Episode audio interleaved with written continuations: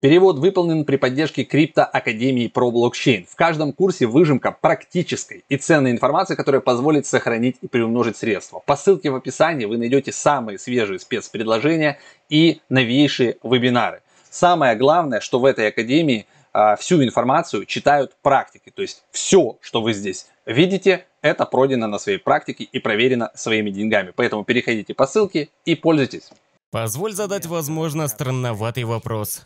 Сторонники биткоина говорят, что биткоин решает буквально все. Так зачем тогда нужен эфириум? Если сравнивать его с биткоином, плюс сетью Lightning для масштабируемости, и также использование Proof of Work в биткоине для безопасности. В общем и целом, я думаю, что это довольно странноватый вопрос, но это вопрос высокого уровня, Зачем нам нужна другая технология, у которой, не спорю, есть много замечательных функций, но разве биткоин все не решает?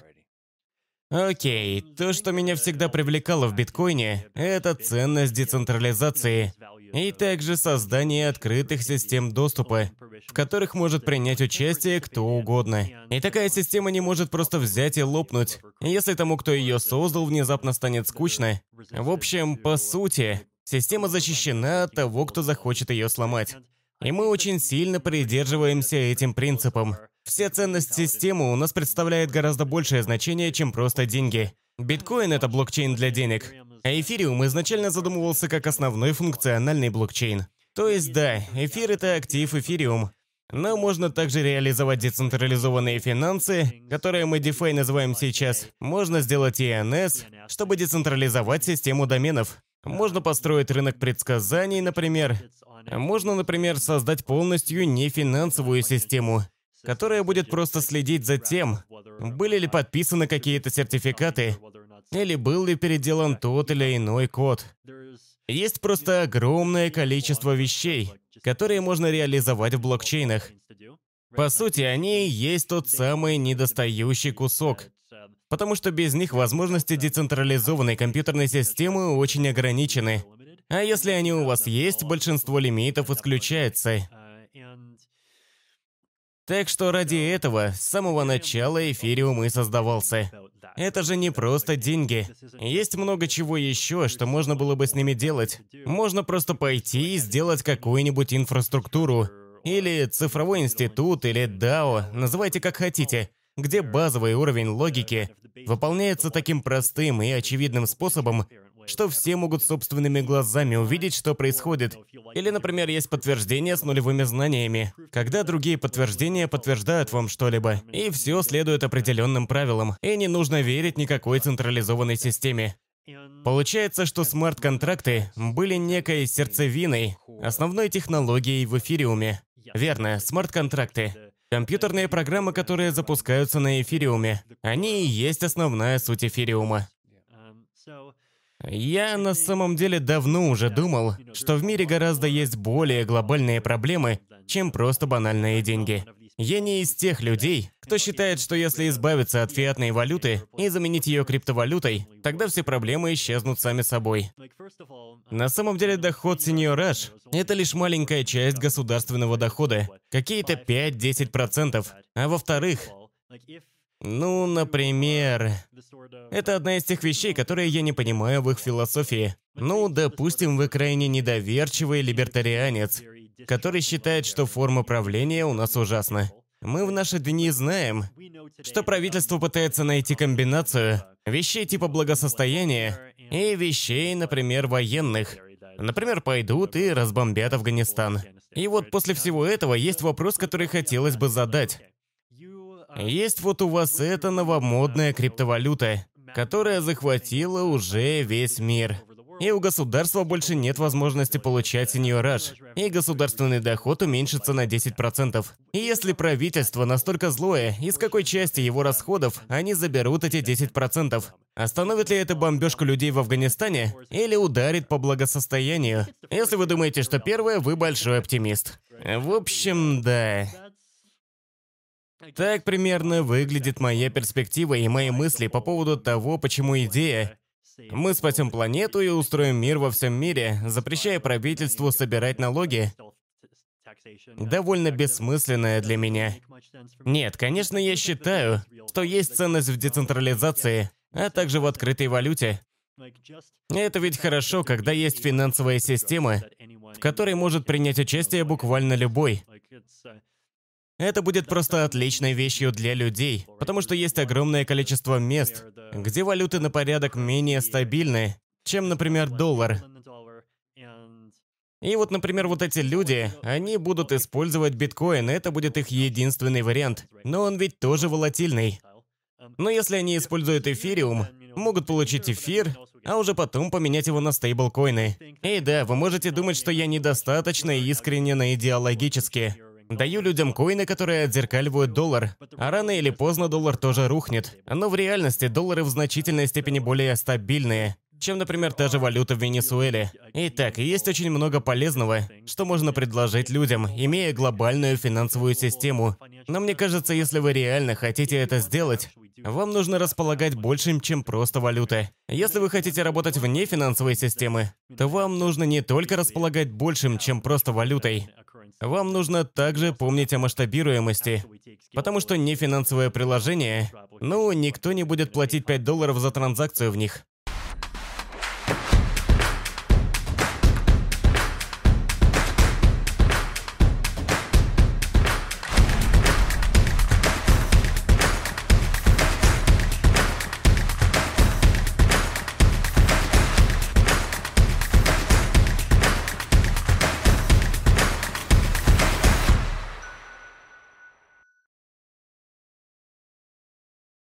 Окей, теперь давайте поговорим об одной из самых интересных во всех областях технологий. Технической, философской, социальной и финансовой. А именно Эфириум 2.0. Тут можно говорить о множестве вещей, но в первую очередь хотелось бы узнать, вы можете вкратце рассказать о своей точке зрения касательно того, как версия Ethereum 2.0 может сделать эфириум более масштабируемым, безопасным и устойчивым. Разумеется, мне кажется, в последнее время мы начали уменьшать важность бренда Ethereum 2.0. Как по мне, объяснение этому есть то, что под открытием бренда мы изначально подразумевали себе такое большое событие. Когда все пойдет к нам, мы создадим новый блокчейн. Сложим новый протокол, и людям потребуется приложить усилия, чтобы приспособиться. Но в последнее время мы как-то медленно поменяли направление в сторону чего-то более поэтапного. Итак, со временем появился Proof of Stake, да и шардинг, и все остальные особенности добавляются время от времени. Так что опыт для обычного пользователя Ethereum выглядит довольно безболезненным. Возможно, он немного сложнее, чем те хардфорки, с которыми мы уже имели дело, с точки зрения пользователей, но он не настолько сложен. Итак, два больших события произошли на данный момент которые раньше считались основными особенностями использования Ethereum 2.0. А сейчас они, по сути, являются основными особенностями следующей эволюции эфириума. Proof of Stake и шардинг. Итак, Proof of Stake — это консенсусный алгоритм. Или скорее механизм консенсуса. Разница в том, что алгоритм — это то, что ты запускаешь и выполняешь самостоятельно, а механизм включает в себя контакт между людьми, возможно, даже какие-то стимулы и все такое. Итак, механизм консенсуса, которым связаны все ноды в сети, согласовывает, какие блоки или транзакции поступили и в каком порядке. Он проверяет, что принятый блок не подлежит возврату. Ну и все то, чего мы обычно ожидаем от блокчейна. Итак, существующие блокчейны, включая биткоин, эфириум и так далее, используют Proof of Work. И причина, по которой нам нужны постоянно эти of что-либо, для того, чтобы... Это экономическое сопротивление Сивиллы, как я его называю. Да, понимаю, это внушительное название, особенно если вы никогда не слышали об атаке Сивиллы раньше. Основная идея в том, что вот есть сеть, и есть подключенные к ней компьютеры, которые решают, какие блоки принять. И иногда опубликовываются одновременно два блока, и серверу нужно решить, кто же поступил раньше. И нужно что-то типа голосования. Но если это голосование, кто получит решающий голос, Принцип «один человек, один голос» тут просто не прокатит. Так как у вас должны быть полномочия или какой-то механизм, чтобы утверждать, кто эти люди. А если у вас этого нет, то недоброжелатель может просто внедриться с онлайн-устройства или с компьютера, в котором хранятся 10 миллиардов виртуальных машин и 10 миллиардов узлов. А потом сказать, смотри, я 99% сети, и я должен все контролировать. Чтобы предотвратить это, Proof of Work и Proof of Stake делают следующее. Ценность твоего голоса и его влияние во всеобщей организации пропорционально качеству, которое ты привносишь в экономические ресурсы. В случае с Proof of Work вы доказываете, какими экономическими ресурсами вы располагаете. Этими ресурсами являются компьютеры. И чтобы доказать это все, вы просто прогоняете их 24 на 7 через хэш-алгоритмы. И это и впрямь защищает. Потому что для атаки сети вы должны привнести на сервер больше компьютеров, а с этим и денег, инвестированных в электричество и компьютеры, чем все оставшиеся участники сети вместе взятые. А это затратно. Proof of Stake, вместо того, чтобы рассчитывать на компьютеры, которые время от времени штампуют хэши 24 на 7, заставляет вас, как часть экономического ресурса, держать все коины внутри системы. Все блокчейны имеют такие коины. В биткоинах это биткоины, в эфириуме итер. У каждого ресурса есть собственный коин. Так почему бы не использовать это как меру вашей причастности к ресурсу? А перед тем, как вы продолжите просмотр, 30 секунд полезнейшей информации. Если у вас бывает необходимость обменять криптовалюту на рубли, или наоборот, приобрести криптовалюту за рубли или какие-то другие средства. Для таких случаев существует мониторинг обменных пунктов, BestChange. И на нем все максимально просто. Ищите, что вы хотите отдать, например, Ripple, а справа выбираете, что вы хотите получить взамен, например, Сбербанк. Далее в окошке справа вы увидите отсортированные обменные пункты, курс валюты на них и оставшийся резерв. Тут же вы можете перейти на страницу с отзывами, а также заценить рейтинг этого обменника. И если вас все устраивает, вы можете нажать на ссылку сверху и перейти уже на сайт обменника, где вы можете совершить операцию обмена. Вот так все просто. А теперь продолжайте просмотр. В этом и есть самое ключевое различие между Proof of Work и Proof of Stake. Мне всегда нравилось последнее, и причем долгое время, потому что туда уходит намного меньше ресурсных затрат. Поскольку при Proof of Work нужно реально идти и покупать реальные компьютеры. А сейчас у них даже есть специальное оборудование. Асики, прикладное компьютерное оборудование. Все это нужно изготавливать, покупать, и если только у тебя в кармане не миллион долларов, то перепокупать. А те продавцы в основном ищут больше выгод для себя. А потом же еще уходит куча электроэнергии, когда компьютеры работают 24 на 7. Подразумевается огромное количество энергии. И не только ее, а даже простое сооружение аппаратного обеспечения. Просто представьте, сколько нужно, чтобы создать это. Все зациклены на цене электроэнергии, но даже не задумываются над тем, сколько стоит производство железа. А ведь это тоже важно. В особенности, если тебе нужна внушительных размеров аппаратура. Знаете, одна из тех, коими забиты современные склады. Так что на Proof of Stake не нужно тратить так много электроэнергии. Ее необходимо ровно столько, чтобы поддерживать компьютер в функциональном состоянии. Вы можете запустить валидаторы на том же компьютере, который у вас уже есть. И это гораздо менее ресурсоемкий процесс. И у этого есть несколько преимуществ. Во-первых, это рационально с точки зрения сохранения окружающей среды. Вы не используете чрезмерно природные ресурсы. Во-вторых, вы не забираете электроэнергию у других людей. Например, только сегодня я видел новость о том, хочет закрыть одну из майнинговых ферм биткоина, потому что она забирала столько энергии, что обесточивала города вокруг. Им просто не хватало энергии. И также есть, например, Чия, занимающийся добычей жесткого диска. И это начало занимать настолько много жестких дисков, что просто произошла нехватка. И это вторая причина. И третья, более эгоистичная. Участие во всеобщем механизме не забирает столько электроэнергии, так что тебе не надо платить людям большие суммы, чтобы участвовать. Биткоин и эфириум оба выпускают где-то около 4% от общего объема каждый год на данный момент. Майнеры, конечно где-то 4,7 миллионов эфира, а текущее предложение около 115 миллионов. Но с Proof of Stake мы ожидаем, что цифры будут около 500 тысяч или миллиона в год. Так что, как вы понимаете, объемы не будут расти настолько быстро. Один из плюсов, насчет которого спорят люди сейчас, это то, что Proof of Work гораздо более безопасней. Потому что, как ты сказал, там сложнее подключиться и принять участие. И какие же у тебя мысли касательно безопасности механизма Proof of Stake? Есть ли возможность сделать его еще более безопасным? Я думаю, что Proof of Stake очень безопасный способ, потому что, чтобы атаковать систему, вам необходимо иметь такую же долю, как и у всех остальных. Например, сейчас у нас находится 5 миллионов в стейкинге, так что нужно будет достать 5 миллионов и подсоединиться к сети. А 5 миллионов это очевидно много. Сколько это сейчас? Примерно 15 миллиардов долларов. Я думаю, это стоит сейчас даже дороже, чем атаковать сеть биткоина. А вторая причина заключается в том, что реабилитация атаки в Proof of Stake гораздо проще, чем в Proof of Work. В Proof of Stake у нас есть для совершенно разного типа атак некая концепция автоматического отбора. По сути, это значит, что для того, чтобы вернуть утвержденный блок, то есть если какой-то блок был утвержден системой, а потом вы пытаетесь убедить сеть убрать этот блок и принять другой. Для того, чтобы исполнить такую атаку, вам нужно по сути иметь собственного валидатора.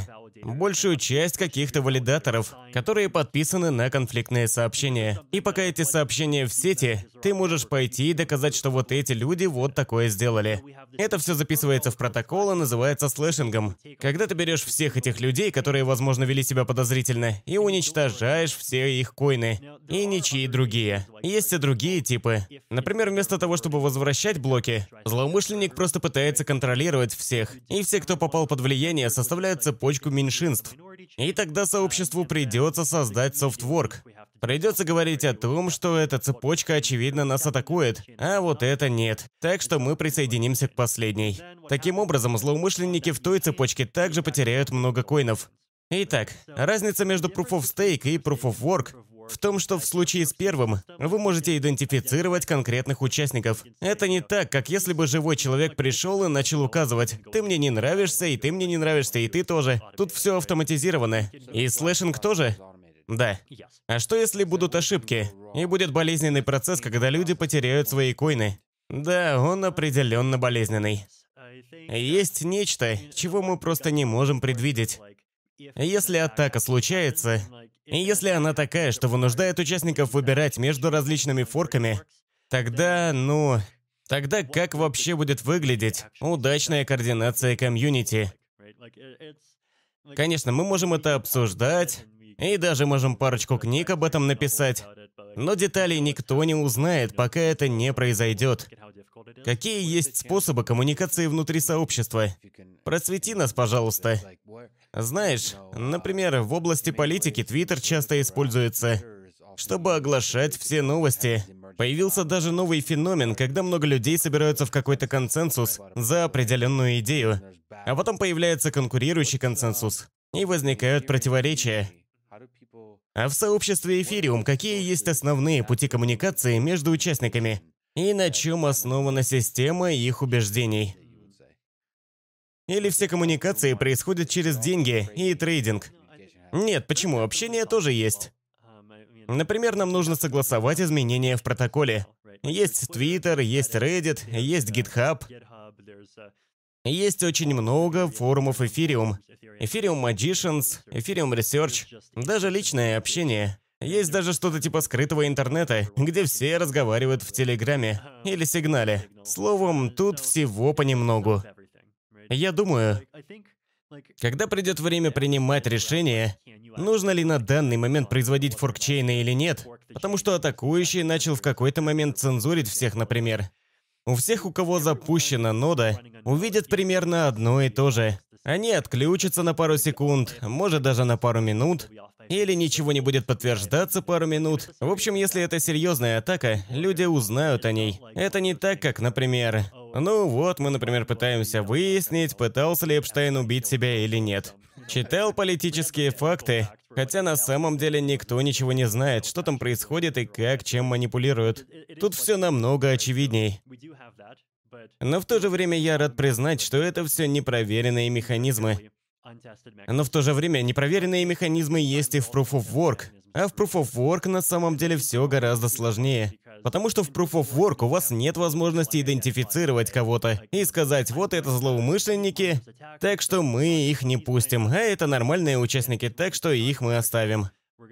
Вам приходится выбирать. Или вообще не брать никого, или делать форк, который меняет алгоритм Proof of Work, и забирать всех майнеров. Так что экономика реабилитации от атак в Proof of Work выглядит для меня довольно неприглядной. Но я уверен, то если вы поговорите со специалистами в Proof of Work, вы услышите совершенно другие мнения. И это вполне нормально и даже хорошо.